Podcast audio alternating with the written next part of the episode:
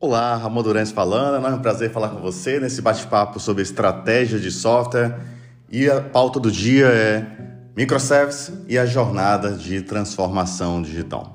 Esse é um assunto que eu venho conversando com bastante frequência, é um tema que já está no mercado há longos anos e tem se tornado cada vez mais prioridade esse tipo de discussão, principalmente nesse momento de transformação, de modernização de aplicações e num ambiente totalmente cloud native, tá? É uma nova jornada, é uma nova geração de aplicações, é um novo modelo de trabalho e a gente tem que buscar sempre evoluir as nossas estratégias de desenvolvimento de software. Trabalho no mercado de software há mais de 25 anos Atualmente sou CEO na Dev Prime, uma empresa global que oferece uma plataforma para apoiar a modernização de aplicações e o desenvolvimento de aplicações microservices cloud native. Falar de microservices para mim é um, um, um assunto que eu gosto bastante e faz parte muito do meu dia a dia. Há muitos anos eu trabalho no mercado de desenvolvimento de software, ajudando companhias nesse momento que a gente está discutindo hoje de transformação, tá? Então, esse tema transformação não é um tema novo, porque durante todos esses anos as empresas vêm se transformando, tá? E esse é um ciclo contínuo de evolução do mercado, de evolução da tecnologia.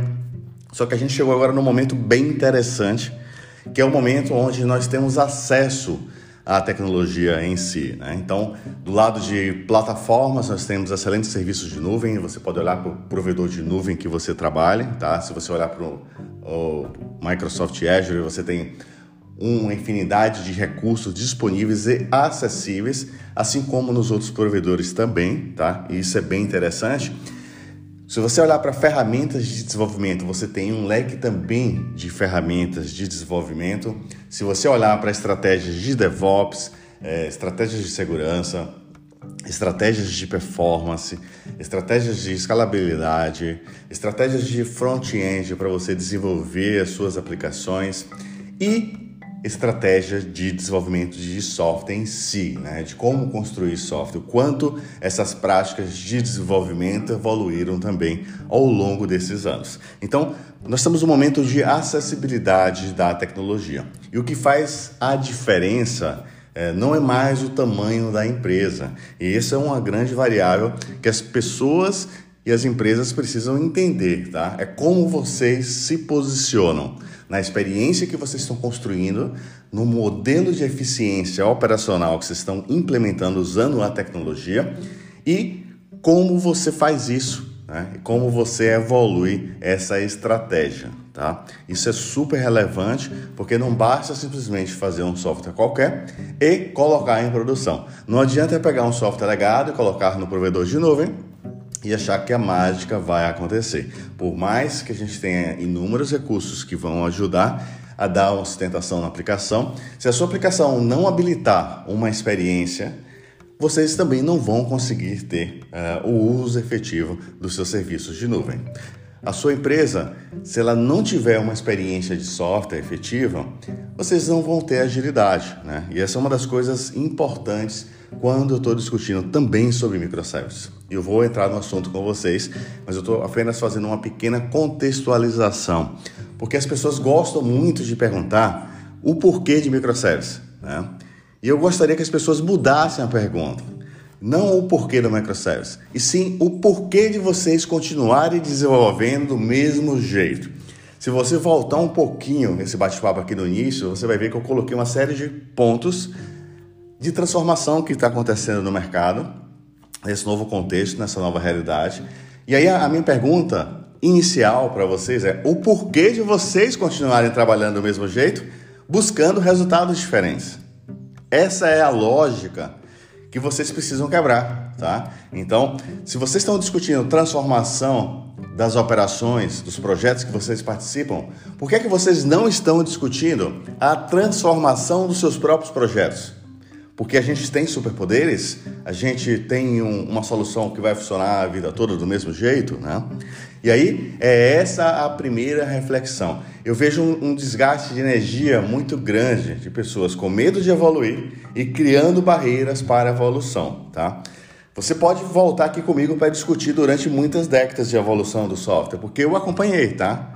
Posso falar para vocês com propriedade é, muitos momentos de transição da tecnologia. Né?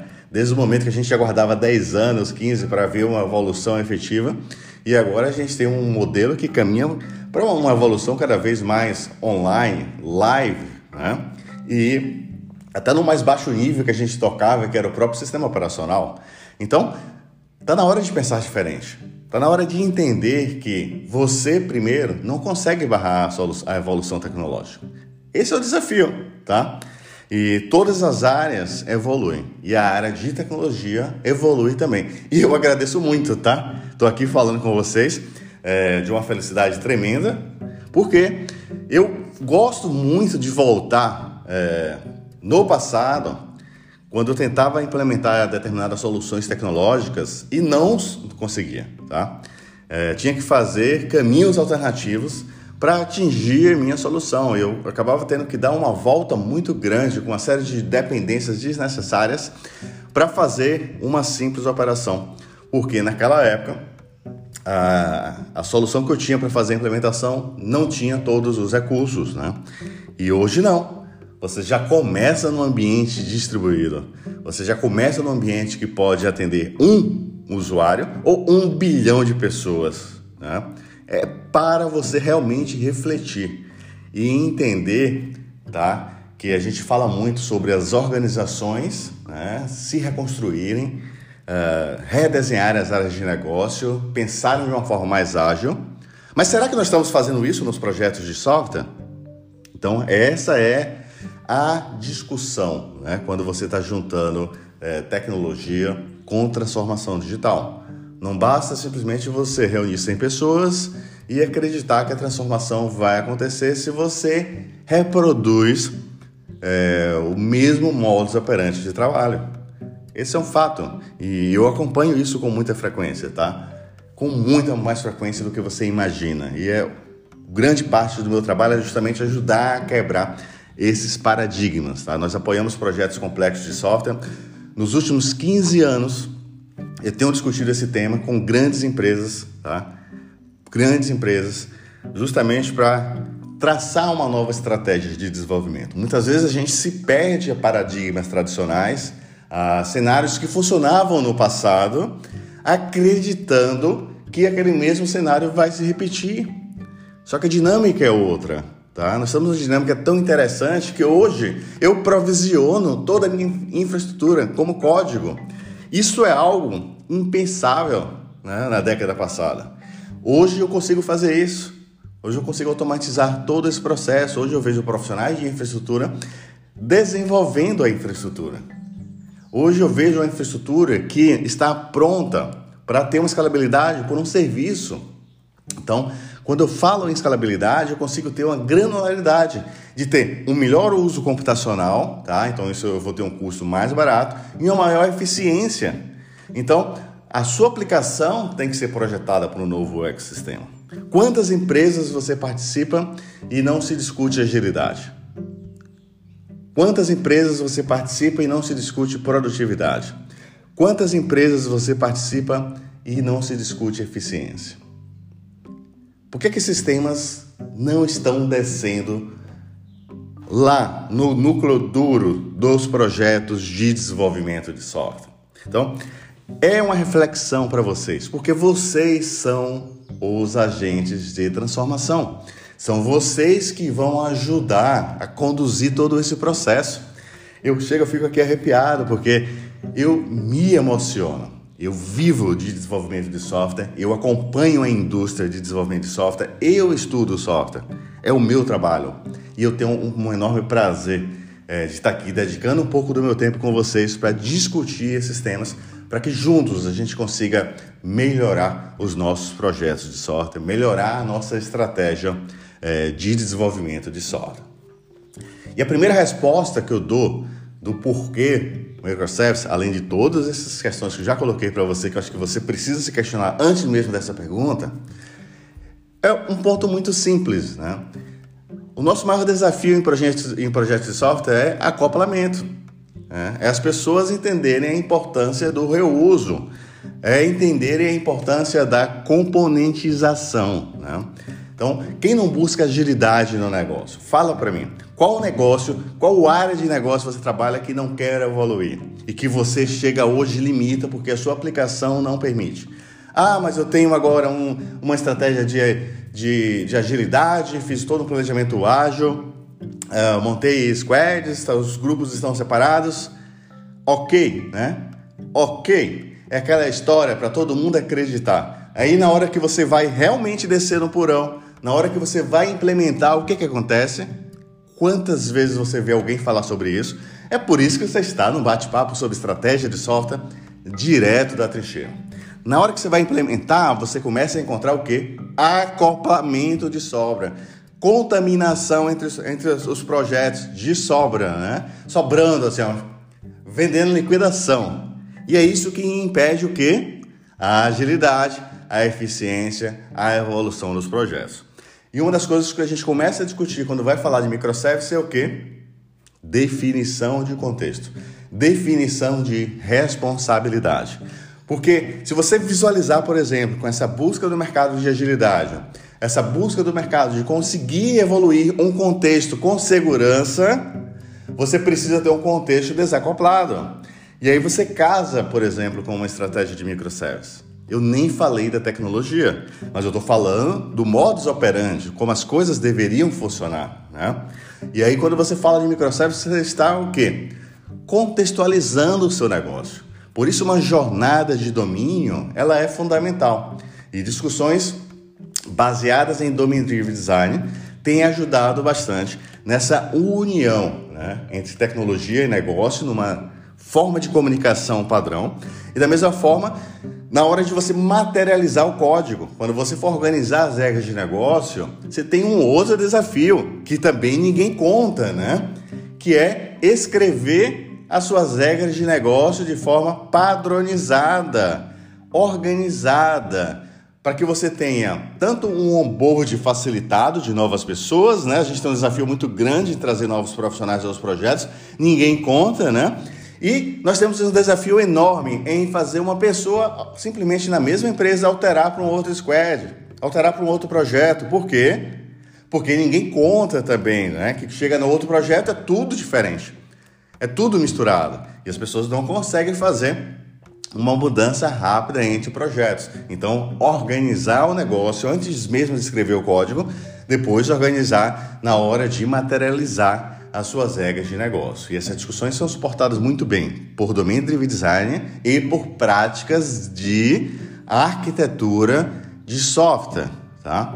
Então, a fundação de escrita do software é fundamental para habilitar o reuso, habilitar a padronização, habilitar a manutenabilidade. Quase que eu não consigo falar, né? Muito forte, né? manutenabilidade. Acho que eu falei certo, tá? Se eu falei errado, vocês me corrijam. E testabilidade, olha só, testabilidade. É, para falar em testabilidade das suas aplicações, você precisa ter um projeto de arquitetura, você precisa ter uma organização, você precisa ter um desacoplamento, para que o teu teste teste justamente aquele contexto. Você não vai fazer um teste que teste o sistema todo de uma vez, tá? Isso já é outro tipo de teste. E se você não tem um controle do que você está testando, você vai trabalhar no modus operandi do fingir que tem testes. Você já viu isso no mercado? Não, isso não existe, né? É uma invenção do Ramon Durães. Então, fica atento sobre as discussões de estratégias de desenvolvimento de software. E aí, falando em agilidade, quando você projeta o teu software por contexto, você consegue ter uma segurança na evolução desse contexto. E isso é um fundamento numa discussão de microservices, tá? Quando você fala em atender o teu cliente mais rapidamente e você tem todos os contratos daquele microservice isolados, você isola a manutenção dele, tá? Você pode ter um time de trabalho que atua exclusivamente dele, sem quebrar o restante da sua operação, tá? Então, isso é um ponto também muito importante, porque você casa com a demanda de agilidade. Quando você está no ambiente produtivo, então você vai ter um processo de gestão independente para esse serviço que vai te dar essa autonomia ponta a ponta. E quando cai dentro do seu cluster, né? então, por exemplo, você pode estar rodando dentro de uma plataforma como Kubernetes, você vai ter um isolamento desse serviço lá dentro. Você vai ter uma escalabilidade daquele serviço. Então, quando você tiver uma demanda específica naquele serviço, naquele determinado período, você vai escalar aquele serviço para atender aquela demanda sem precisar escalar o seu monolito todo, tá? Então, você vai ter uma eficiência na sua operação e um menor custo para entregar isso, tá? É essa discussão que tem promovido a transformação dos negócios digitais. Você está numa era tá? Você está numa era que a sua lojinha está online e se a lojinha não estiver online, ela vai parar de vender e você vai parar de atender o seu cliente. O seu cliente busca por uma presença contínua digital. É o que o Gartner chama de total experience, tá? Uma experiência, seja é, online e offline integrada e onde você estiver, inclusive no metaverso. É aí que vocês precisam começar a se conectar numa discussão de transformação, não somente do negócio, mas de como vocês desenvolvem software. Porque se vocês não investirem na transformação dos próprios projetos de software, vocês simplesmente vão escrever os mesmos softwares de antes que foram construídos para uma geração anterior para atender problemas e desafios anteriores. E aí você começa a entender como, numa época dessa, onde a gente tem um acesso farto né, de tecnologia, as empresas não conseguem se conectar com a transformação. É incrível. Vocês já viram isso? Ou sou eu que estou contando aqui para vocês? Porque é a mais pura realidade no mercado. E nós não estamos falando simplesmente de Brasil, tá? Nós estamos falando de uma transição de mercado global. Quando a gente fala em global, as pessoas começam a abrir o olho e se assustar. Por quê? Se você estudar um pouco mais profunda a história de como as coisas evoluem e evoluíram até aqui, vocês vão ver que vocês estão usando soluções que foram projetadas lá atrás. E hoje vocês estão desenhando soluções para os próximos anos. Por isso, nós estamos, inclusive, no melhor momento de refletir. Você vai continuar trabalhando hoje do mesmo jeito, buscando novas soluções? Ou simplesmente colocando band-aids? Olha a propaganda grátis aí do band-aid. Só colocando band-aid, tá?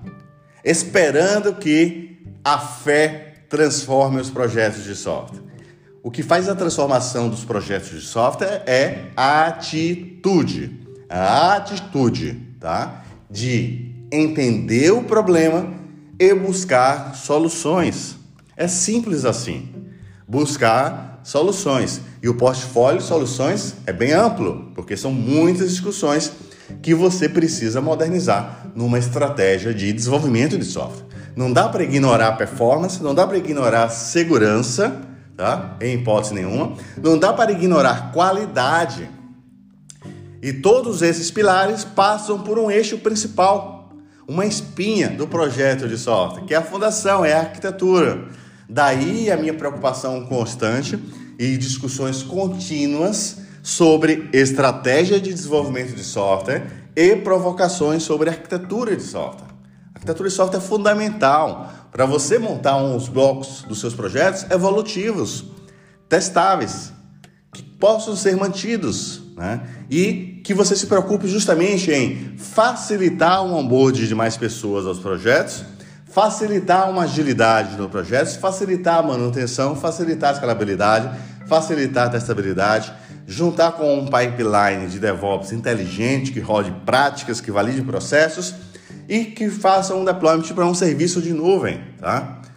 E você consiga ter uma experiência cloud native, ou seja, quando você projetar também as suas aplicações, na sua arquitetura, você tem que pensar não somente no desacoplamento do software, mas pensar na visão também de nuvem, tá? Para que você consiga usufruir é, workloads, inclusive, de provedores de nuvem diferentes. A gente está vivendo outro momento importante onde os provedores estão muito próximos oferecendo né, possibilidades distintas e você pode ter uma solução rodando globalmente ou localmente em mais de um provedor de nuvem. E o seu software não vai mudar, tá? Desde que você olhe para uma estratégia Cloud Native, tá? Isso é fundamental também. E se você está reconstruindo a sua solução, está discutindo microservices, está segmentando como o seu negócio sempre se organizou, né? Só que hoje você está assumindo isso como squads. É muito interessante isso. É muito interessante, né? A gente passou anos e décadas fazendo o quê, tá? Deixando de atender áreas de negócio, ou quando atendia, quebrava diversas outras áreas, porque eu simplesmente esticava o meu processo de negócio para atender o financeiro, para atender a área de, de compras, para atender uma outra área de produto, sempre esticando a minha aplicação. Vocês já tiveram essa sensação? Como se fosse uma massa de modelar que você vai puxando, tentando fazer o possível para atender uma área e outra área, e no final do dia você não atende bem ninguém ou deixa de atender e sai um produto pela metade. É essa a realidade. Por que é que ninguém se preocupa com isso? Porque é o, é o normal é o normal viver nessa crise contínua? É isso? Ou nos acostumamos com isso? Uma coisa eu posso garantir a vocês: a nova dinâmica do mercado não tem mais espaço para isso. E não importa o tamanho da sua empresa, não importa a quantidade de capital que tem na empresa, não importa a história da empresa, tá? Então, o fato que você observa pequenas empresas, startups, principalmente nos dias atuais, conseguindo um espaço de empresas grandes com tradição de décadas. Esse é o ciclo, tá? É necessário repensar, é necessário entender os desafios atuais e os desafios futuros e como promover essa experiência contínua é, de presença digital com os clientes. Uma outra discussão que é um paradigma sem fim para quem ainda está fazendo uma transição de um modelo monolítico para um modelo de microservices é parar de pensar em banco de dados. Você tem que fazer um detox, tá? Você tem que olhar para modelos de banco de dados. E a primeira coisa que eu faço, de propósito, é mudar o termo. Quando você muda o termo, você começa a pensar diferente. Faz o teste. Então você tem que pensar em persistência. Até porque nós estamos vivendo uma realidade onde a sua persistência em si ela pode ser poliglota. Né? Você pode ter cenários onde você tem persistências poliglotas. Um, um microservice tem um modelo de persistência, o outro microservice tem um outro modelo de persistência, porque você entendeu que aquele característica de negócio depende de, um, de uma persistência diferente. Você não está preso a esse processo.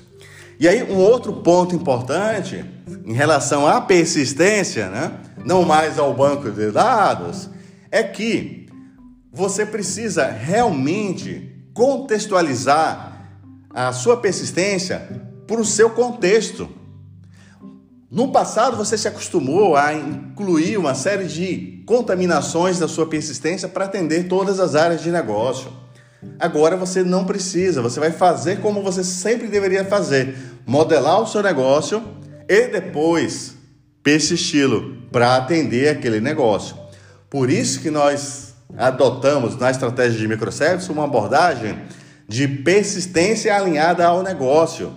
E não é um negócio que você alinha a persistência, como você modelava software no passado, né?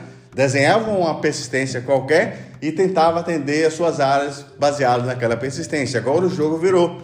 Você atende o negócio. Olha que interessante. Então, tô, falando de microservice, mas eu estou falando questões que você já sofre e você precisa resolver. Eu estou mostrando para vocês como você resolve. Só que é um paradigma enorme na cabeça das pessoas. Aí quer ampliar mais ainda a discussão, né? Fala-se em comunicação assíncrona, né? E o, porquê disso? Qual é a ideia de uma comunicação assíncrona? Você vai ter primeiro um desacoplamento. Eu não preciso daquele outro serviço para executar o meu processo. Eu posso simplesmente emitir um evento e, em determinado momento que aquele serviço é, volta a estar disponível, ele vai identificar todos os eventos que estão lá na fila dele e vai executar, tá? Então, esse é um processo que vai me dar também escalabilidade, que eu consigo escalar mais fácil o meu serviço. Porque se ele não estiver disponível ou se eu tiver uma sobrecarga, eu posso colocar mais mil réplicas daquele serviço e eles vão rodar aquele fluxo de execução e depois zerar aquelas pendências. Então eu tenho um processo mais fácil. E quando eu habilito uma comunicação em uma implementação de Event Driven Architecture, tá? eu começo a olhar por um outro ângulo também. Esses fatos de negócio que vão se comunicar por meio de eventos, eles são tratados com insights de negócio também em real time. E você pode capturar esses eventos. Outras áreas de gestão de negócios digitais podem capturar esses eventos e montar é, motores de processamento de eventos, de inteligência artificial para analisar em real time o seu negócio. Quantas vezes a sua área, a sua companhia pediu um insight de negócio em real time e, e você não consegue fazer no modelo tradicional ou fica usando soluções caseiras para tentar fazer alguma coisa, né?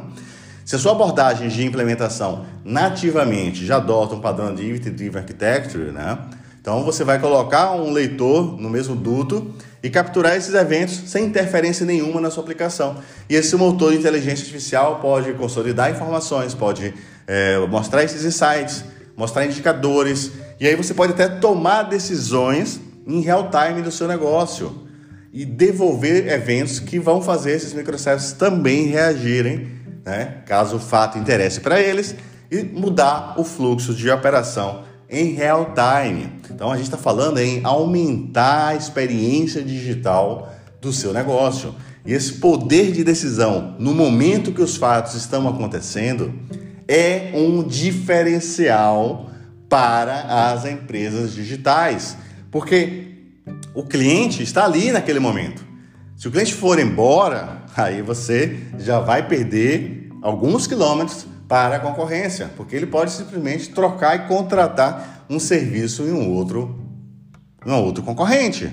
E aí, construir uma experiência digital também, ponta a ponta, é fundamental. Falando ainda sobre contexto de persistência, né? que é uma outra discussão, onde as pessoas olham sempre para aquele universo que é uma transação é, dentro de uma única caixa. Né? E aí, quando a gente fala de microservices no ambiente assíncrono, é, dentro de um contexto de sistema distribuído, as pessoas dão um curto-circuito na forma de pensar nos processos. Tá? E nós temos práticas para tratar essas questões. E uma delas é uma abordagem de transação distribuída usando um padrão, por exemplo, de saga. Tá? Então você consegue controlar de forma assíncrona uma transação entre os seus microservices, sendo que cada microservice vai ser responsável pelo seu contexto transacional. E da mesma forma, numa eventualidade de uma falha e parte do processo, vai acontecer uma, trans, é, uma compensação de transação em cada um daqueles contextos transacionais, independente do modelo é, de persistência. Tá? Use a palavra persistência, vocês vão ver que eu vou falar com bastante frequência sobre isso. Para a gente desapegar é, dessa visão, desse paradigma arcaico, tá? que eu posso falar com propriedade, de que banco de dados é o coração central da operação e você precisa portar toda a sua inteligência para a sua camada de aplicação. E é isso um desafio muito grande que muitas pessoas que estavam acostumadas durante outros modelos sentem, né, no primeiro nível após atravessar e começam a perceber os benefícios ao longo que vão implementando. Por isso eu sempre recomendo as pessoas a experimentarem, tá? Antes mesmo de criarem objeções. E aí eu vejo muita objeção antes mesmo de experimentar. Tá? Então, vamos abrir espaço para pensar diferente, para entender uh, os desafios desse novo ecossistema e entender, inclusive, como novas empresas digitais que você acompanha aí no mercado de sucesso estão entregando as suas experiências é, inclusive baseadas em modelos totalmente baseados em serviços de nuvem, aplicações nativas e preparadas com essas práticas, né? Tem mais outras práticas comuns e fundamentais, como observabilidade, né? que é para você saber o que está acontecendo, que pode envolver log, trace, metrics nas suas aplicações. Que você já tem hoje esse desafio, tá? Você já tem hoje. Só que no mundo de microservices é um desafio importante a ser tratado, com que as suas aplicações tenham todo esse background é, para facilitar, para que você consiga diagnosticar, por exemplo, e aí é para você visualizar, um log dentro de um contexto de microservice é uma transação que passa por vários microservices diferentes. Você precisa capturar esse log, tá? Ou um trace distribuído em N microservices. E aí nós fazemos isso. Se você está com essa aplicação rodando, por exemplo, dentro do seu serviço de cluster, tá? Você vai colocar um coletor desses logs e vai pegar esse stream de saída dos containers, porque você não tem telas. Olha só, eu não tenho telas das aplicações. Então, vamos pensar diferente, gente. Então, eu capturo esses streams desses logs e consolido externamente em um outro processo. E através desse processo eu posso ter buscas desse log, tá? E aí eu consigo rastrear. Uh, você vai ter que criar um trace que percorre todos os seus microservices e você vai conseguir rastrear é, toda essa transação, independente do microservice que passou, independente da réplica que passou. Isso é importante para você entender que essas questões estão todas direcionadas e amadurecidas. E muitas já existiam antes mesmo de nós falarmos de microservice. Esse é outro fato que eu chamo as pessoas à razão, tá? Ah, apesar da gente já ter mais de 10 anos aí discutindo até microservice, Muitas das coisas que nós tratamos hoje dentro do universo de microservices já existiam antes. Fazer software bem feito sempre foi um desafio. Me fala para mim quando não foi um desafio. Né? Então, a realidade é que nós estamos fazendo uma transformação ampla e a gente precisa rever como estamos desenvolvendo software, antes mesmo de falar sobre microservices. E todas essas práticas, quando você vai rever a fundação efetiva do seu software, é igual para qualquer outro tipo de software. Porque fazer um software bem feito é um software bem feito, tá? Se preocupar com desacoplamento deveria ser a preocupação zero, porque há quantos milhões de anos nós falamos em orientação ao objeto? Será que as pessoas esqueceram de orientação ao objeto ao longo dos anos? Então, pensar em reuso, pensar em padronização é fundamental. Principalmente, assim, nós estamos em um outro contexto, nós temos equipes né, de trabalho distribuídas, inclusive globalmente. Sua empresa deve estar passando por isso, contratando pessoas em todos os lugares, com experiências, com culturas distintas. E se você não tiver um caminho, uma estratégia para desenvolver o seu software, para padronizar, como vocês vão estabelecer uma colaboração né, de desenvolvimento manutenção e evolução do software de vocês. Porque desenvolver software é simplesmente fazer qualquer coisa e colocar em produção, tá? Isso é o, o que você faz para fazer um, teste, né? Só que quando você está no ambiente produtivo, a experiência é outra. Fazer um projeto pela metade vai te dar um retrabalho gigantesco. Vai drenar toda a capacidade de inovação, porque você só fica só consertando, né? E o custo de manter o software é mais caro do que o custo de desenvolver. Por isso que durante o desenvolvimento você precisa investir profundamente na sua estratégia de arquitetura de software, no seu contexto de desenvolvimento como um todo, visando estabelecer princípios fundamentais para que sejam de forma colaborativa, padronizada em todo o time de desenvolvimento. Porque não adianta você ficar é, preso no ciclo de retrabalho. Ainda mais hoje, no universo muito grande, onde a gente tem um portfólio muito grande de caminhos e soluções tecnológicas e muitos destinos, né? Diferentes. E vocês precisam estar sempre preocupados com esses fundamentos. Um outro desafio comum, é, principalmente no contexto de sistema distribuído, é implementar um processo de tolerância à falha que você já tinha antes, tá? Então, assim, vamos olhar para coisas que a gente, para dores também que a gente já tinha antes.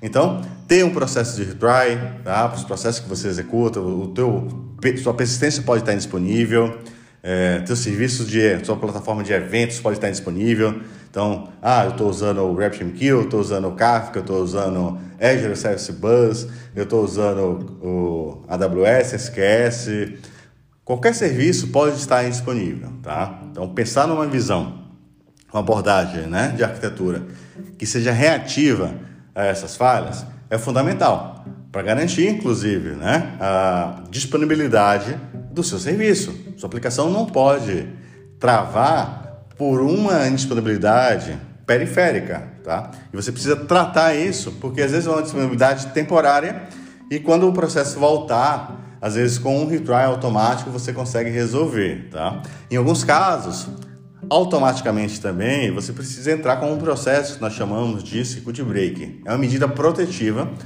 para suspender temporariamente uma operação do seu sistema que está indisponível. Quando o serviço voltar, aí você vai e desliga o circuit break dentro do contexto de sua aplicação. Isso também é fundamental é, para aplicações terem uma experiência digital, né? já que é bom falar digital, dentro do ambiente de sistemas distribuídos. E você precisa implementar é, essas e outras estratégias dentro é, do universo das suas aplicações. Portanto, quando a gente fala de microservices, a gente fala de questões periféricas relacionadas a sistemas distribuídos, questões fundamentais de comunicação, tá? que envolvem tanto por meio de eventos, por meio de streams, que para mim é o primeiro protocolo padrão de comunicação, é, exposição de APIs por meio de padrões de mercado, seja REST, é, comunicação também entre serviços usando gRPC e outros modelos que venham a ser incorporados. Né? E aí todo esse portfólio desse microservice, e aí a visão importante para todo mundo entender, na visão de componentização do negócio, na visão de reuso, porque o reuso ele não está simplesmente somente dentro do seu bloco, é, lá naquela linha, no, no, na última fundação do seu software, tá? O reuso também está na camada do seu portfólio de serviços. Quando você fala do desenvolvimento de microservices e associado a uma visão de transformação digital, você está criando a sua empresa digital. Então, Visualize um contexto de um barramento digital que é a sua organização, porque é dessa forma que as empresas vão se comunicar com o universo, tá? Feito essa, essa visão, você vai montar esses blocos, que são esses contextos que você extraiu na sua jornada de negócio, que vão compor o seu barramento digital. Então, cada contexto desse no barramento digital tem suas políticas de escalabilidade e tem as tratativas de negócio de responsabilidade daquele contexto. E aí você vai colocar esse barramento digital. Você pode ter depois, como camada de exposição, um API Gateway da sua preferência, tá? que vai se conectar. Você pode, aí, depois da, da camada de exposição do seu serviço, você pode ter outras abordagens de montar um BFF é, para ter uma, uma exposição mais simplificada para um para uma, uma, uma, aplicação mobile que esteja se conectando também. Enfim, você vai ter N outras coisas que estão disponíveis aí. Mas o importante é que o centro decisório é, daquela responsabilidade esteja isolado naquele seu contexto. É isso que nós estamos falando. É componentizar o seu negócio, tá? Dessa forma, aquele planejamento de squads que você está fazendo vai se encaixar com o planejamento de engenharia. Ou seja, você vai ter um squad que trabalha num contexto e aquele squad é responsável ponta a ponta pelo aquele contexto. E nessa nova realidade que nós estamos hoje, está tudo favorável. E aí você consegue provisionar o teu ambiente de cloud para aquele contexto automaticamente, desde que implementado no seu pipeline de DevOps e esse pipeline DevOps vai estar versionado junto com o, o, o código do seu projeto, da sua aplicação. Então, a gente tem uma capacidade de escalar essa experiência para todos os times. Então, os times vão ter esse processo. Junto com isso, no, no processo de DevOps, você vai é, construir a imagem do seu microservice, tá? compilando a aplicação, montando a imagem, persistindo essa imagem dentro de um repositório privado de imagens para depois subir isso dentro do seu cluster. Tá? É muito importante você olhar para esse contexto de containerização de aplicação, porque você consegue testar essa imagem no seu ambiente de desenvolvimento é, passar essa mesma imagem no seu processo até de qualidade para outras áreas, se necessário, homologar alguma ficha de alguma coisa. E depois, é, esse processo ele pode ser estendido para o seu ambiente produtivo. Tá? É, a questão de containerizar é dar um, um ambiente de trabalho mais fluido para todos que estão trabalhando no processo de desenvolvimento e facilita também todo o seu processo de DevOps e o processo de operação. Nós temos ferramentas que você se conecta com esse processo para aumentar a segurança, é, para analisar a qualidade da arquitetura, né? para ver se você tem débitos ali envolvidos. Então, nós temos hoje muitas boas práticas que suportam é, todo esse ambiente moderno de desenvolvimento, que no final do dia vai te trazer eficiência. Né? É, é aquele ponto que eu coloquei no início. Não basta simplesmente você transformar o seu negócio, você precisa se transformar também internamente. Você precisa transformar a sua experiência de desenvolvimento para que você consiga transformar o teu ecossistema.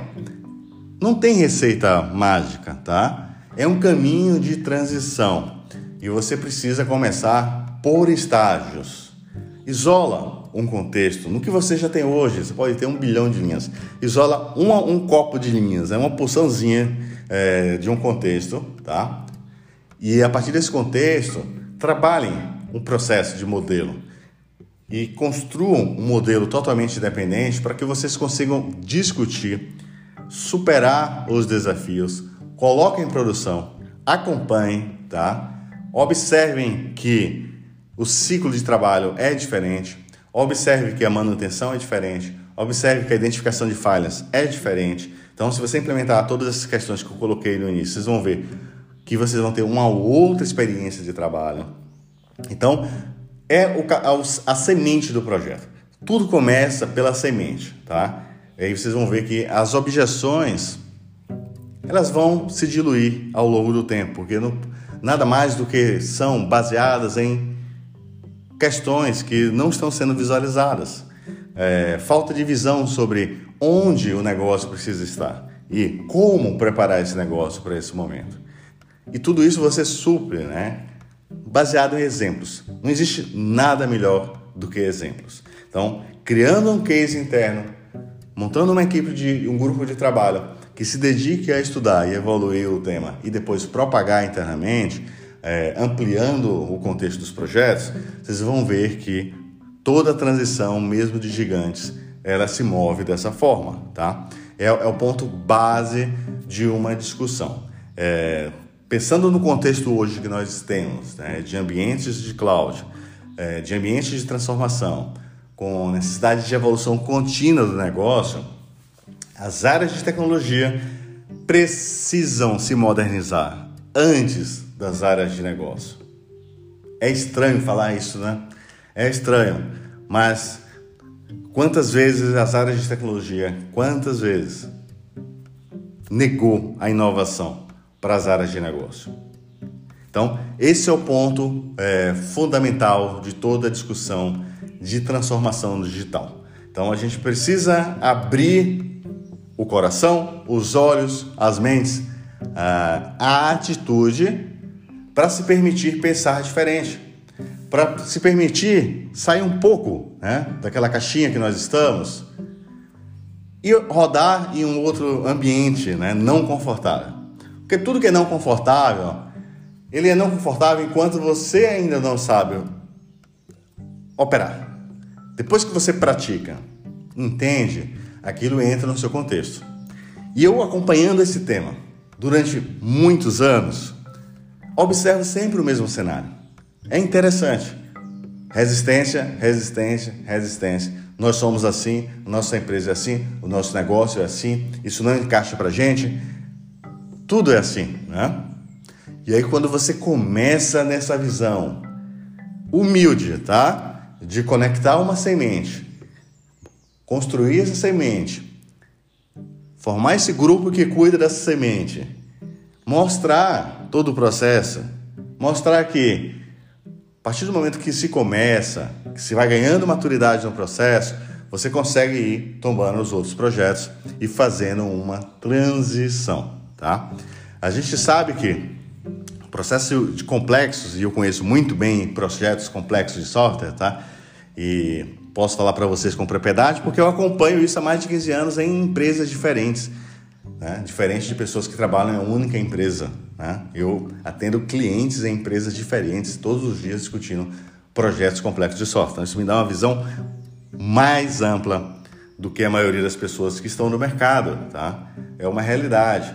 E isso me obriga a fazer uma coisa que eu gosto muito: estudar software, estudar estratégia, entender o que funciona, o que não funciona. E é fato que eu gosto de conversar com vocês sobre esses temas para poder compartilhar e expandir né, o nosso processo de transformação. Eu olho para a nossa comunidade de software, vejo o tamanho do potencial que nós temos de alcance, né? E se cada um provocar uma discussão sobre uma melhoria dentro do sprint, vocês vão ver que grande parte das melhorias são compartilhamentos de experiências, né? Práticas do que funciona, do que não funciona, é, vencer paradigmas, se permitir testar, se permitir errar, né? Porque você já está errando hoje e você não quer errar um pouquinho mais para poder acertar 100 vezes mais, tá? Então, são meros paradigmas, tá? Que às vezes a gente cria essas barreiras, né? essas crenças limitantes e, e isso tem um desgaste muito grande para a operação, para a organização.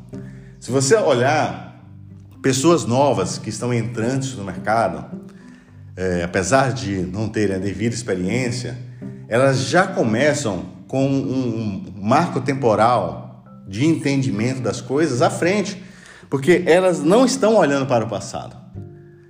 Por um lado você fala assim, ó, oh, não, mas ela não tem experiência, não viveu o que eu vivi.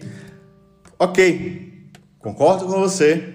Por outro lado, uh, essas novas pessoas que estão entrando para colaborar em nossos projetos, tá? Elas já estão olhando para o ambiente cloud, já estão olhando para o ambiente na frente. Então elas já querem entrar e fazer tudo naquele contexto, tá? Então já não tem outras crenças limitantes também que aparecem ao longo do caminho. Quando a gente fala de microservices, a gente está sempre associando uma discussão de modernização, né? Porque são empresas que estão fazendo transição, mas projetos novos você já tem que começar numa discussão nativa. E a questão principal que eu sempre discuto, teu desafio não é microservice. Teu desafio é fazer software bem feito. Só que se você tenta é, analisar o seu negócio, como o seu, seu negócio se organiza ou como deveria estar organizado, você vai chegar a uma conclusão muito simples que componentizar é o teu ambiente de trabalho nativo, ou onde você deveria estar. Né? E a componentização aí em vários níveis, né? Desde o do, nível micro até no nível de contexto de negócio, que você vai criar o que nós chamamos de nosso barramento digital. E a partir desse barramento digital, você vai prover uma experiência total para o teu business, para os teus parceiros, né? vai prover para os é, colaboradores internos, vai prover para os clientes, Olha que interessante, né? Às vezes a gente fala de uma operação de uma empresa e esquece que tem colaboradores que estão usando aplicações que são horríveis, que são ineficientes, que, que trazem um custo operacional muito grande pela própria operação interna. A gente esquece que nós temos parceiros, né? Por N modelos de negócio atuando. A gente esquece que a gente tem clientes né? em várias óticas em vários modelos de conectividade. É, é, o nosso novo mundo. E eu, eu sou muito feliz, tá? Eu sou muito feliz de ter vivido tantos anos acompanhando essa transição, porque naturalmente eu estive obrigado a acompanhar de perto essas transições, pela minha colaboração junto aos nossos clientes. E isso me, me faz ter uma, uma, uma visão bem ampla desse momento, porque eu sofria muito no passado e eu olho hoje o quanto é, de poder computacional, é, de recursos, eu gosto muito de falar sobre práticas, experiências que nós já temos hoje, tecnologias disponíveis, que estão aí para habilitar né, uma nova entrega da, da experiência dos nossos produtos digitais. E é muito importante todos vocês, todos, né, dentro da organização, entenderem a importância do software e a importância de se repensar como vocês estão desenvolvendo o software. Porque software bem feito vai dar sustentação à evolução, vai dar sustentação à agilidade, vai dar sustentação à eficiência. Então, se preocupem em tratar os principais pilares de desenvolvimento de software, construir uma estratégia tá? e modelar a sua experiência de desenvolvimento para usufruir dos principais benefícios de um ambiente cloud native. Tá?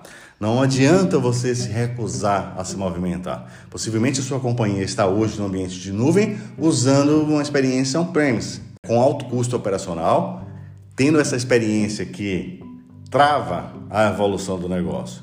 E você precisa, desde já, seja no ciclo de modernização, seja no ciclo de iniciar uma nova operação, pensar que o negócio vai ter um ciclo de evolução cada vez mais contínuo. É essa a dinâmica uh, dessa experiência. As empresas estão concorrendo globalmente, as empresas estão concorrendo localmente, inclusive em outras áreas de negócio que não são nem o, o, o, núcleo principal de fundação da operação. É o que nós chamamos de concorrência cruzada. Ou seja, está é, todo mundo junto e misturado. Inclusive, tá? concorrentes colaborando entre si. E esse é o ponto também muito importante é, dessa nova jornada digital. Tá?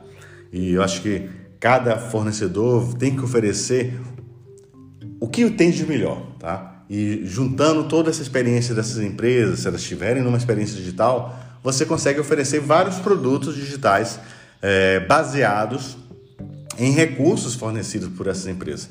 Então a gente consegue, inclusive, gerar oportunidades de negócio.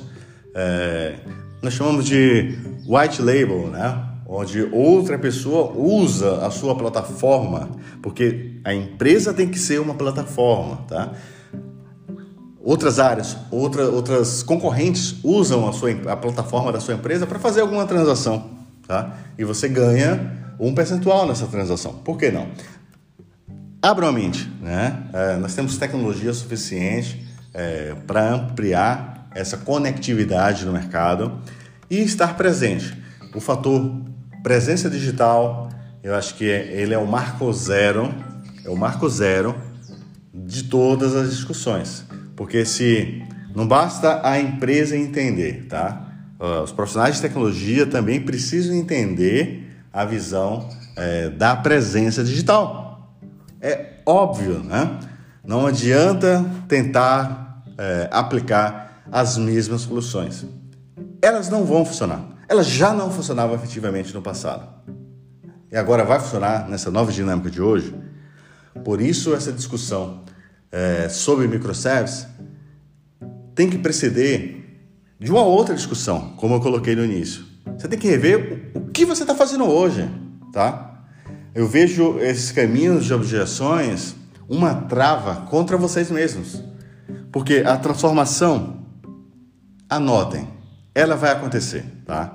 Uh, não é um item opcional, não é. Inovar não é um item opcional e vai acontecer com a sua colaboração ou não. Não é um item opcional mais, tá? Não tem mais aquele botão adiar quatro anos, adiar dez anos. Não existe mais esse botão. Talvez no passado a gente conseguia trabalhar com esses botões, né? Fingir que não era com a gente, mas não dá mais, tá? Ah, enquanto você está conversando, é, outras empresas, outros concorrentes, novas entrantes estão se posicionando de forma muito mais ágil, mais barato, mais eficiente, se aproximando do seu cliente. E o seu cliente é um cliente conectado, não é mais o cliente que vive numa ilha. Por que, que vocês não estão visualizando isso? Olha a quantidade de pessoas conectadas que nós temos. E elas estão usando serviços, elas estão conhecendo empresas em todo o mercado. Se você não se posicionar corretamente, não oferecer um produto eficiente, tenha certeza, né? Vocês vão perder o cliente para uma outra empresa do mercado. E toda essa experiência digital é construída por vocês. Então vocês são os agentes de transformação.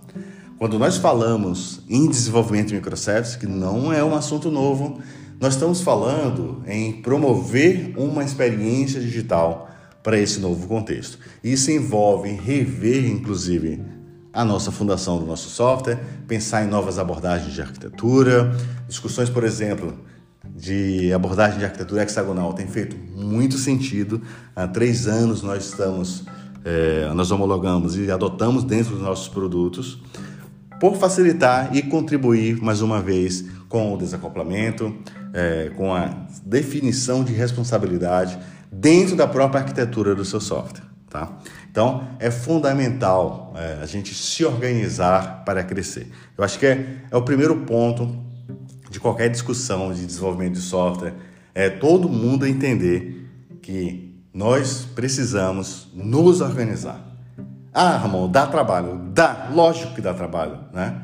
Mas uma vez que você consegue redefinir o seu fluxo de trabalho, é, tendo boas práticas, tendo uma boa estratégia, vocês vão ver o quanto de benefício vocês vão ter, o quanto de entrega vocês vão ter, né? o quanto de impacto positivo vocês vão gerar é, dentro dos projetos de vocês. Porque é o caminho natural, tá? Quando vocês se estruturam e passam a ter uma nova forma de trabalho, vocês vão trazer mais resultado para a organização. Porque é que nem você tentar é, operar um, um, um, cenário como se estivesse operando há 30 anos atrás, né? usando um, um computador ineficiente né? para atender um milhão de pessoas. Então, hoje, quem está definindo isso é o software. Olha que interessante que momento nós estamos. Né? Nós participamos das discussões executivas. É, tecnologia é discutido pelos executivos das empresas. Como nunca, né? Empresas são medidas na bolsa de valores pela sua capacidade tecnológica. Quando nós imaginávamos né, essas discussões nesse nível? E o que falta? O que falta? Falta a gente reinventar como estamos desenvolvendo software.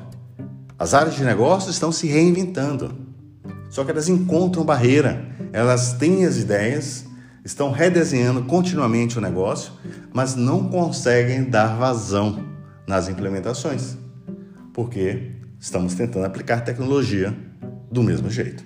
Portanto, estejam abertos à evolução. É fundamental vocês entenderem que o nosso aprendizado do passado é o nosso aprendizado. Só que precisamos olhar continuamente para o futuro. E no futuro, é, no futuro como esse que nós vivemos no presente, né? quando eu falo futuro parece tão longe, nesse futuro presente que nós estamos, atravessamos algumas milhas, né? E alcançamos uma eficiência tecnológica muito grande. Talvez essa eficiência tecnológica ainda não seja perceptível pelas pessoas, mas temos uma capacidade computacional gigantesca que era inacessível ao mercado antigamente. Apenas grandes empresas teriam acesso a uma solução que nós temos hoje. E hoje uma empresa consegue usar. Só que agora é, o gargalo está em como estamos desenvolvendo as nossas aplicações.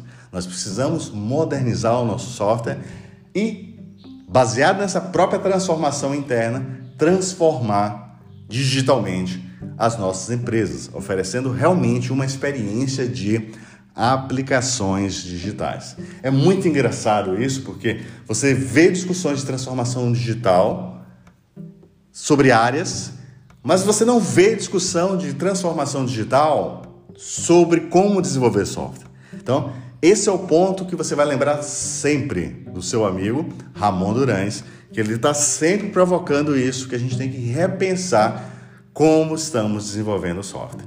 Compartilhe esse bate-papo com outras pessoas, é um enorme prazer estar aqui com você. Se tiver sugestões, eu estou no e-mail ramonduranes.devprime.deck. Será um enorme prazer receber o seu feedback. Participe nos comentários, compartilhe. É muito bom falar sobre software. Estou muito feliz de estar aqui com vocês e eu aguardo vocês no próximo bate-papo. Lembre de assinar e compartilhar, porque quanto mais pessoas estiverem discutindo, mais ideias nós vamos ter e trazendo um bate-papo com vocês aqui, direto da trincheira. Até a próxima!